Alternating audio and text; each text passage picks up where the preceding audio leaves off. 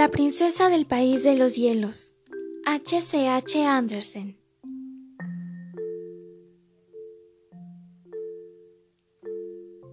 Érase una vez una princesa que estaba muy triste porque nunca llegaba hasta su palacio un rayo de sol. Cuando miraba por la ventana veía solo montañas de hielo y nieve por doquier.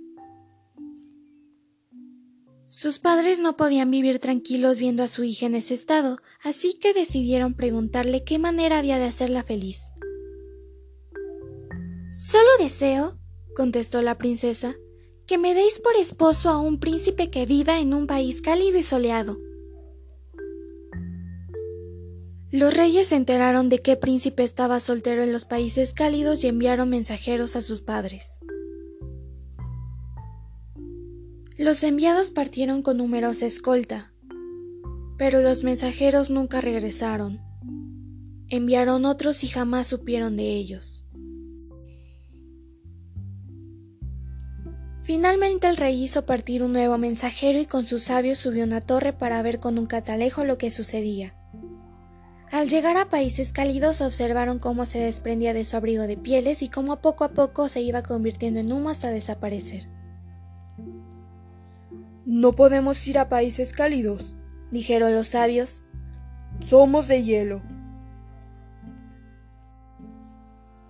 Pero la princesa decidió entonces probar suerte ella misma y una mañana subió en su carroza y emprendió el camino hacia el sur, puesto que su país quedaba muy al norte, cercano al polo, en el corazón del Ártico. Anduvo por algún tiempo y por fin vio despuntar a lo lejos un rayo de sol. Entonces las damas de la corte que la acompañaban se despojaron de sus pieles. La princesa sabía que si seguía adelante moriría de calor como sus mensajeros, por eso decidió pararse en aquel lugar. Envió como todo mensajero a los países cálidos un pajarillo que volaba por allí. Escribió una notita, se la puso al pajarillo en el pico y le dijo, Vuela y entrégasela al príncipe y así lo hizo el pájaro. Tres días después una inmensa comitiva dirigida por un príncipe de ojos y tez oscura vino a recogerla. El príncipe nada más ver a la princesa se enamoró de ella y le pidió que se casara con él.